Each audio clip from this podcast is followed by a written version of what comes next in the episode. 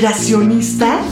No somos conspiranoicos y apoyo a movimientos que cuestionan el uso de la mascarilla o la eficacia de la mascarilla. ¿Terraplanistas? Según una encuesta del Instituto Datafoya, millones de brasileños creen que la Tierra es plana. ¿Recortes en la ciencia? No a los recortes en ciencia y tecnología. ¿Antivacunas? ¿Por qué me voy a vacunar si yo no me he enfermado? Mejor escucha a los que sí saben. DNA, un programa de ciencia para generar conciencia. Con tus científicos favoritos, Nadia Rivero, y Carlos Berja.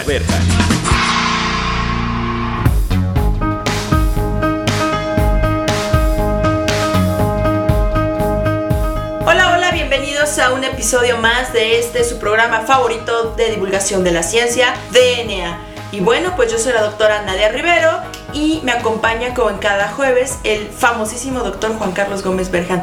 Juan Carlos, muy buenas tardes, ¿cómo estás? ¿Qué nos cuentas en este episodio nuevo de DNA, aquí divulgando la ciencia y platicando con los expertos, por supuesto? Así es, un jueves de DNA, si quieren este, taguearnos, sobre todo en estos días es el hashtag jueves de DNA, ¿no? Y escucharnos desde donde quieran, nos pueden escuchar desde donde quieran. Afortunadamente, gracias a las nuevas tecnologías, si quieren revivir alguna de sus entrevistas favoritas con todos estos científicos tan inteligentes, tan maravillosos y sobre todo tan humanos que hemos este, entrevistado aquí en DNA. Y bueno, pues vamos a dar este paso a la entrevista del día de hoy.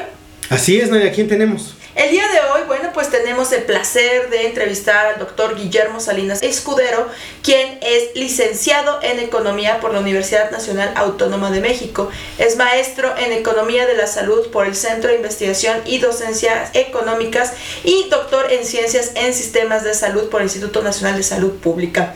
Actualmente se desempeña como investigador en Ciencias Médicas en el Hospital Infantil de México Federico Gómez y también en el Centro de Estudios Económicos y Sociales en Salud. Y bueno, pues este es muy importante mencionar que el doctor cuenta con pues una amplia producción científica y también es miembro del Sistema Nacional de Investigadores nivel 1. Es tutor y profesor de este, varios programas de posgrado, tanto en la UNAM como en el Instituto Politécnico Nacional. Y pues el día de hoy tenemos el placer de tenerlo aquí en los micrófonos de DNA. Guillermo, muy buenas tardes. Muchas gracias por aceptar nuestra invitación. ¿Cómo te encuentras el día de hoy? Muy bien, gracias. ¿Y ustedes? Muy bien, muy bien también, Guillermo. Este, muchas gracias por asistir aquí a un ratito para platicar de ciencia. Y pues, ¿por qué no? Para darle inicio a esta entrevista, nos hablas de qué tiene que ver la economía y la salud, cómo están asociados la economía y la salud, cosa que a mí me parece pues interesante, ¿no? Porque hasta, hasta hay un centro ahí de economía y salud, ¿no? Bueno, mira, eh, menos eh, se hacen dos puntos muy importantes, ¿no? Eh, el primero de ellos es que eh, el sector salud como tal pues es un sector muy importante de la economía, ¿no? a nivel de, como nivel de producción, de servicios, de salud. Y el otro es que, pues dentro de la toma de decisiones que se tienen que hacer en el área de la salud, pues eh, siempre tenemos una cantidad inmensa de necesidades y una cantidad eh, restringida de recursos. Entonces, eh, el área de economía de la salud se centra en buscar cómo maximizar el beneficio en salud para la población con la cantidad de recursos limitados que tenemos. Y esto se puede aplicar a nivel bajo, que podría ser, por ejemplo, desde un médico que tiene que tomar la decisión de qué medicamento o qué tratamiento le da al paciente para una cierta enfermedad y tiene que tomar la decisión entre todas las alternativas que tiene para manejarlo. Y, eh, y esto va escalando ¿no? a nivel de eh, instituciones de salud o políticas de salud, con qué programas o intervenciones se realizan para eh, maximizar el resultado que tenemos en salud con los recursos presupuestales que tienen esas instituciones. Por ejemplo, ahorita que tuvimos la situación del COVID, pues teníamos la, la decisión de tomar qué vacunas y a qué grupos poblacionales había que vacunar primero, ¿no? Para tratar de tener los mejores resultados en salud con, con los eh, recursos que teníamos dentro de las instituciones, ¿no? Tanto recursos humanos como recursos económicos. Y, y de esa forma es que se vincula este campo, ¿no? Eh, normalmente se aplica mucho en la selección de los medicamentos que se incorporan al sector salud, eh, más que intervenciones. En algún momento se hizo, por ejemplo, el Seguro Popular, incorporaba qué intervenciones eran más costo efectivas y fueron las primeras intervenciones que incorporaron dentro de su oferta. Eh, hay instituciones que no ocupan eh, este tipo de decisiones, pero sobre todo en la parte de medicamentos es, es muy importante, ¿no? Porque eh, nuevos medicamentos por lo general van a aportar una mayor eficacia o efectividad al tratamiento de los pacientes, pero también el costo que, que estos implican pues es mucho mayor, ¿no? Entonces, en este sentido, hay que evaluar todos los insumos que entran para atender a los pacientes, que serían tanto el costo de los medicamentos como eh, todo el esquema de tratamiento, así como todas las posibles complicaciones que conlleva cada uno de los tratamientos para evaluar al final cuál alternativa es la que mejor resultado nos da, ¿no? Y, en ese sentido eh, hay muchos estudios bueno, dentro de evaluación económica que nos permiten identificar cuál alternativa sería la que mejor se sitúa ¿no? para tratar un grupo específico de pacientes. En este caso eh, son los estudios de costo-efectividad o costo-utilidad, que son los que normalmente se utilizan. Y eh, la medida de efectividad pues depende un poco de la enfermedad que estemos utilizando, ¿no? En este caso, por ejemplo, de vacunas, sería el total de casos evitados de esa enfermedad, ¿no? O sea, cuál te ofrece una mejor cobertura y a la larga, bueno, cuál vacuna que hubiera te, evita eh, mayor número de casos. Si estuviéramos hablando de un medicamento, un antibiótico, pues sería el, tratamiento que eh, tenga la mejor tasa de de curación ¿no? a, una enfermedad. En algunos casos, por ejemplo, para cáncer, es pues, la tasa de sobrevida de los pacientes, es decir, a 5, 6 años o 10 años, ¿cuántos pacientes sobreviven? ¿no? Pues depende mucho eh, la medida de efectividad de la enfermedad que estemos abordando. Normalmente eh, se dividen este tipo de enfermedades eh, o este tipo de modelajes en modelos de enfermedades agudas y enfermedades crónicas siempre requerimos del apoyo del especialista médico para realizar los modelajes, ya que sin ellos, pues a veces podríamos estar inventando modelos matemáticos que no tienen un sustento sólido, ¿no? Se requiere de un trabajo interdisciplinario con varias especialidades. Está la parte económica o la parte matemática con la parte clínica, sobre todo.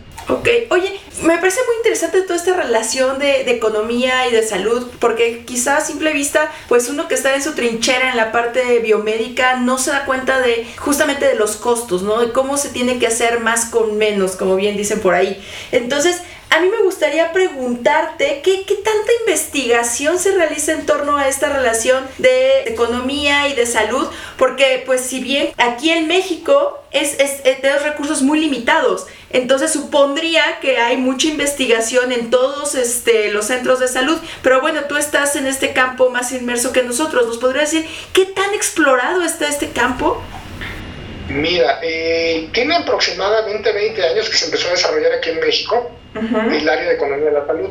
Pero de todo el campo de economía de la salud, que mire desde la inclusión de impuestos, de tasas de inversión, rendimientos que pueden tener estos gastos de intervenciones en salud. Básicamente la que se ha desarrollado más es la parte de evaluación económica específicamente de medicamentos, porque a partir de 2004 el Consejo de Salud General solicitaba para la incorporación de cada nuevo medicamento un estudio de evaluación económica que demostrara que este medicamento pues traía beneficios, ¿no? O que el costo incremental que implicaba la incorporación de este medicamento pues estaba dentro de límites que el Consejo de Salubridad o el sector salud estaba dispuesto a pagar en México. Pero eh, eran muy pocos los economistas que había de la salud y eh, muchos de ellos, eh, aunque algunos empezaron en, instituciones públicas, se fueron a la parte de laboratorios porque eran los que realmente les ofrecían chamo, ¿no? Entonces realmente las instituciones de salud se quedaron con muy contados investigadores en esta área eh, está la unidad de economía de la salud de, del IMSS. Hay un área eh, de, evaluación económica también en el Instituto Nacional de Salud Pública. Y en el caso de nosotros, eh, éramos alrededor de seis investigadores. iniciamos en el IMSS, pero en 2007 nos cambiamos al Hospital Infantil de México. Entonces, son los tres instituciones de salud o centros que tienen la parte de evaluación económica realmente el resto de, hospitales dentro de todas las instituciones públicas y privadas no cuentan con alguien que los apoye al área de, evaluación económica o de economía de la salud. Eh, ¿Cuál es la importancia de esto? Que mira, Anteriormente, la decisión de qué medicamentos se incorporaban en los cuadros básicos y se prescribían dependía más bien únicamente de la eficacia o efectividad de los medicamentos. Entonces, eh, los médicos como tal no tenían muy claro que en la parte de costos importaba, ¿no? Claro. Eh, entonces ellos prescribían el medicamento más nuevo y que muchas veces era el más costoso, ¿no? Y a veces no había una evidencia clara de que realmente eh, fuera costo efectivo, ¿no? Es decir, que fuera un medicamento que sí mejoraba la eficacia o el resultado de salud y que además estuviera dentro de un límite de lo que estaría dispuesta a pagar la institución. Claro. Y, y, el problema es que muchos de los medicamentos que estaban en cuadro básico en aquel momento, pues habían incorporado sin mucha sustento de la parte clínica, ¿no? Y entonces se, seguían atendiendo a los pacientes con lo que había hace muchos años. De forma paralela a la evaluación económica también ha tenido mucho impulso la parte, lo que es la eh, metaanálisis y medicina basada en la evidencia, ¿no? que para nosotros es un insumo fundamental porque Claro. Realmente no nos guiamos con lo que te cuenta el médico, sino con los estudios que están saliendo con la mayor evidencia posible, ¿no? Uh -huh. eh, no sé si sepan lo que es el metaanálisis, sí. pero si no se los platico. Sí, platica. El metaanálisis es eh, el resultado, bueno, se hace una revisión sistemática que incluye todos los, la revisión de lo que hay en las bases de datos relacionados con un tema y eh, se enfoca en una población eh, específico que, y buscamos como que que tengan características muy homogéneas del tipo de pacientes y al final se hace como que una síntesis, que es el metaanálisis, de los resultados clínicos de todos los estudios que eh, sí entraron dentro de este conjunto de o estas características, ¿no? Y entonces ya se tiene un resultado que es ponderado por la cantidad de pacientes que hay en cada uno de los diferentes estudios individuales y que nos sirve para tener un resultado muy sólido, ¿no? Eh, a diferencia de tener ensayos clínicos muy pequeñitos, pues tenemos uno que, acumula una cantidad suficiente de población y que muchas veces eh, encontramos eh, por ejemplo, en el caso de medicamentos, eh, eventos adversos que de usar estudios individualizados no, no se pueden, o sea, son muy bajas su frecuencia, cuando nosotros utilizamos un estudio como metaanálisis, pues nos da un mejor resultado. Oye, qué interesante y qué, y qué padre nos estás este, pues explicando toda esta relación que tiene que ver la economía con la salud. Y esta última parte que mencionabas acerca de los metaanálisis, pues es muy importante para, para poder realizar todos estos estudios interdisciplinarios, multidisciplinarios y podernos comunicar mejor entre economistas, biólogos, químicos, médicos y demás. Y bueno, pues ¿qué te parece si dejamos hasta aquí esta primera sección a todo el auditorio que nos acompaña? No se despeguen porque ya regresamos. Esto es DNA. Volvemos en menos de lo que tus genes se traducen a proteínas.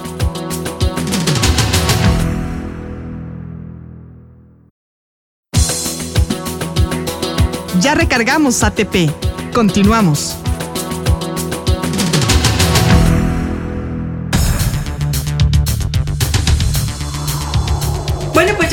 Regresamos a DNA. Ya saben que aquí estamos platicando con los expertos, con los que sí saben. Vamos a continuar platicando con el doctor Guillermo Salinas Escudero acerca de todos estos temas relacionados con evaluación económica y salud.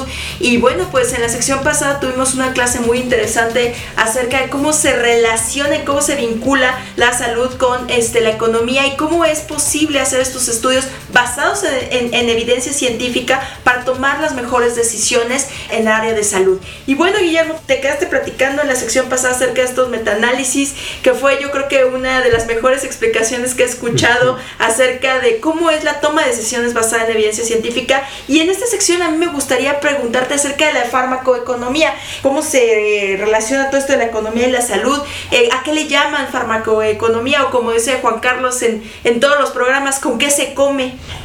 Claro, claro, con mucho gusto. Mira, la, la evaluación económica eh, se enfoca a, a, comparar dos o más alternativas o tecnologías, ¿no? Y entonces eh, estas pueden estar aplicadas a todo el ámbito de salud. En el caso de la farmacoeconomía es cuando estamos enfocados específicamente en los medicamentos, ¿no? Eh, entonces tú comparas dos o más tratamientos farmacológicos para ver cuál de ellos es el que mejor resultado te da. Pero tú podrías estar comparando, te digo, la utilización de un dispositivo médico también y eh, también entra entre la evaluación económica o un programa, por ejemplo, tú puedes, distintos programas de vacunación, ¿no? Pero específicamente la de farmaconomía, pues es eh, la comparación de dos alternativas farmacológicas para el manejo de un tipo de paciente en específico en una etapa eh, específica también. Entonces, es la que más información tenemos porque eh, abundan los ensayos clínicos que hacen los laboratorios, que pueden o no tener ustedes o algunos de ellos, pero es la mayor cantidad de información que tenemos y entonces podemos hacer muchos tipos de estudios para compararlos, ¿no? Que es nuestra fuente de información o, el insumo que necesitamos para poder hacer la, evaluación económica. Bueno, tenemos dos insumos, ¿no? Por una parte tenemos la parte de eh, eficacia o efectividad que nos dan los ensayos clínicos y eh, por otro tenemos lo que es este, los costos, ¿no? Para, tenemos que calcular el costo de cada una de las dos alternativas que estamos evaluando. Entonces ahí es como que una vez que mezclamos los dos, pues ya tenemos el resultado de cuánto nos cuesta una estrategia de, o un manejo del paciente o, un fármaco eh, durante cierto tiempo. ¿no? Eh, la duración del modelo que utilizamos para evaluar pues depende mucho de la historia natural de la enfermedad. Si fuera un evento agudo, pues seguramente que va a durar a lo mejor una evaluación económica que es un periodo de un mes, dos meses, y si es una enfermedad crónica, pues tenemos que modelar ahí muchos años ¿no? de la enfermedad. Tenemos que modelar la enfermedad y sus posibles complicaciones. Oye, eh, Guillermo, y hablando de estos temas, ¿cómo está la, farmacoeconomía? Porque bueno, yo, yo soy QFB y a veces no nos enseñan, por ejemplo, a nosotros estos temas que creo que deberían de. ¿No? Pero lo que he leído es que en Estados Unidos, por ejemplo, está súper desarrollada y en algunos países del primer mundo está muy, muy desarrollada. Y ahora creo que con el COVID, como nos platicabas, quedó como expuesto que tenemos que ponernos a aprender de estos temas. ¿Cómo está en México estos temas de farmacoeconomía? ¿Hay muchos grupos? ¿Hay pocos grupos? ¿Tú lo ves muy abandonado? Como dices, mucho paradigma en la clínica. ¿O cómo lo ves tú? Fíjate que cuando yo empecé, en 2000 más o menos, ah, no había mucho interés en, analizar estas cuestiones, ¿no? Eh, ni de la parte administrativa ni de los mismos clínicos. Eh, estaban muy, la, información que normalmente a ellos les llegaba eh, venía de la industria farmacológica, ¿no? Normalmente la industria les vendía los resultados que habían salido en su ensayo y ellos no se metían para nada en la parte clínica o ver si la evidencia era lo suficientemente sólida. Entonces, la farmaconomía ha motivado que muchos médicos se incorporen, ¿no? O se interesen por este tipo de estudios. A nivel internacional hay muchos países que tienen muy desarrollado su sistema de evaluación de fármacos, por ejemplo, el NICE en, Inglaterra, ¿no? Eh, y entonces ellos, a diferencia de aquí, que a los ensayos clínicos los hace la industria farmacéutica, ellos hacen sus propias evaluaciones con fondos propios, ¿no? Entonces evitan los posibles sesgos que pueda haber en resultados clínicos, a diferencia de eh, estudios que se hacen en otros países. La diferencia principal que tienen ellos es que tienen una mayor disponibilidad a pagar, que es lo que se llama para tomar las decisiones. Entonces, fármacos que aquí, eh, bueno, que allá, porque tienen mucho presupuesto, pueden ser muy costo efectivos cuando los queremos incorporar en países como en México, pues resulta que, o sea, siguen siendo igual de eficientes o eficaces, pero el costo que nos cuesta por paciente, pues eh, muchas veces sobrepasa el presupuesto que tenemos como sector salud, ¿no? Entonces, algo que es costo efectivo en otro país no necesariamente es costo efectivo en nuestro contexto mexicano. Entonces, eh, hay que tener cuidado porque mucha gente quiere aplicar como resultados externos a, la cuestión mexicana. Por ejemplo, pasaba con lo de las vacunas. Mira, es muy chistoso. Mira, en las vacunas eh, hasta recientemente salieron estudios de costo-efectividad, de si eran costo-efectivas o no las vacunas, cosa que es muy chistoso porque normalmente, como te digo, es un requisito para la incorporación de un medicamento, ¿no? Y en este caso, por la cuestión de la prioridad que era de tratar de parar la epidemia, se brincaron la parte de costo-efectividad para ver cuál era mejor. Y, en este sentido, pues, había vacunas que tenían unas muy costosas y que tenían unas condiciones para funcionar muy específicas, ¿no? Como por ejemplo la vacuna de Pfizer, claro, que necesitaba una red fría muy costosa y todo eso. Y, tú decías, bueno, por otro lado hay otras vacunas que te decían que eran, por ejemplo, de la China, ¿no? O, así, que te decían, pues esta no necesita la red fría y además nada más es una dosis. Entonces tú decías, bueno, ¿cuál es la mejor vacuna? ¿No? O sea, al final fue, como decía, un discurso político, de que la mejor vacuna es la que te toca, ¿no? Claro, no sí, tuvimos sí. la posibilidad de disponer de todas las vacunas en las cantidades que hubiéramos querido para poder seleccionar la más costo efectiva. Aquí tuvimos, eh, vacunamos de acuerdo a la disponibilidad de vacunas, ¿no? Y que fue eh, lo que pasó en muchos países. Pero realmente hasta hace un medio año empezaron a ver qué vacunas eran realmente las más costo efectivas para, para ese momento, ¿no? Y además, esas vacunas, bueno, tendríamos que haber hecho, por ejemplo, un análisis de costo-efectividad conforme iban saliendo nuevas variantes de la, de la, del virus, ¿no? Claro. Porque no todas las vacunas respondían igual a, todos los, a todas las variantes. Y entonces, pues es cosa que no se ha terminado de hacer todas esas evaluaciones. Simplemente se utilizó. Y eso es lo, lo que pasa muchas veces en el sector salud. No disponen de todos los insumos para hacer la evaluación económica y, y se acaban tomando a veces decisiones eh, a ciegas, ¿no? Un poquito.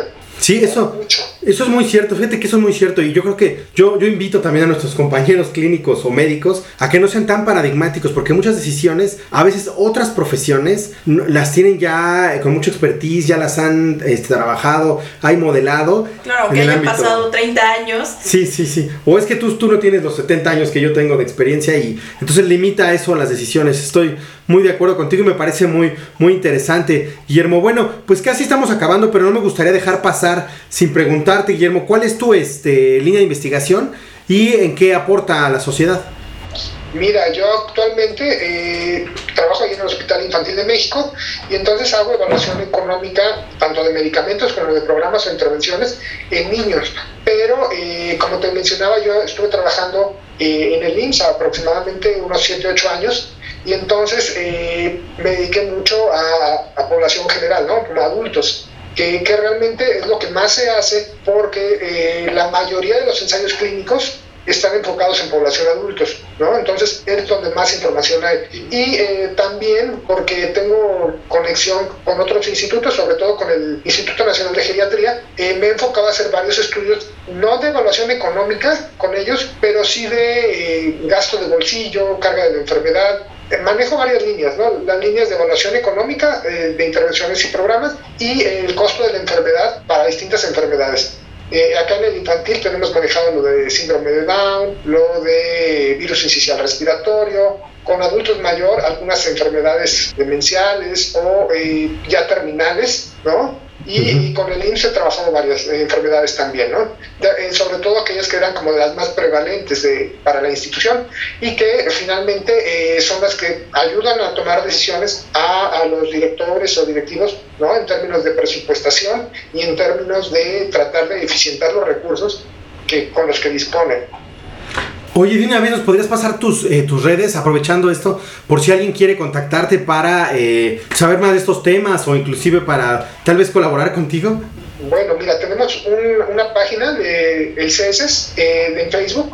Tenemos también, eh, bueno, les dejo mi correo personal por si alguien está interesado en desarrollar alguna eh, como tutoría, ¿no? O algún trabajo. Es guillermosalinas.yahoo.com. Muy bien, bueno, pues ya lamentablemente se nos está terminando el tiempo. Entonces, bueno, pues vamos a pasar a esta última sección que se caracteriza por dos preguntas que casi siempre ponen aprietos a nuestros invitados. ¿No es así, Juan Carlos? Así es. La primera, Nadia, ¿cuál es? Bueno, pues la primera tiene que ver con alguna recomendación que esté relacionada con el tema, libro, documental, serie de Netflix, que nos puedas este, dar, Guillermo. Bueno, no tan aplicada a la de salud, pero sí la parte económica. Hay una película que se llama Una mente brillante Ah, y sería como que la que les recomendaría yo. No, no, hay, no hay como que muchos enfocados de economía en la salud, ahí sí se las veo. Y bueno, pues este, la siguiente pregunta, ¿cuál es, Juan Carlos? Pues, Guillermo, ¿cuál es tu canción favorita? ¿Qué escuchas mientras estás haciendo tus metaanálisis? Ah, bueno, cuando hago eva- evaluación económica y metaanálisis, normalmente escuchan mucho la canción de More Than Words de Extreme. Muy bien, pues vamos a escucharla. Saying I love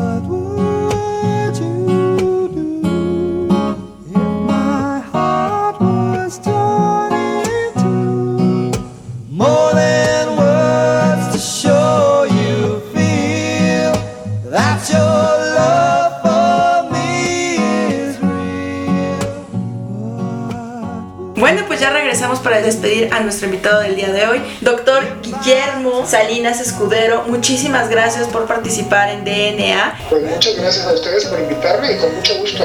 Cuando gusten, este, aquí estoy. Muy bien, muchas gracias. Y también agradecemos a nuestra productora Claudia Flores y a Ciudadana 660 que nos ha permitido hacer que la ciencia sea visible. Bueno, pues yo soy la doctora Nadia Rivero Yo soy el doctor Carlos Berjan. y esto fue DNA.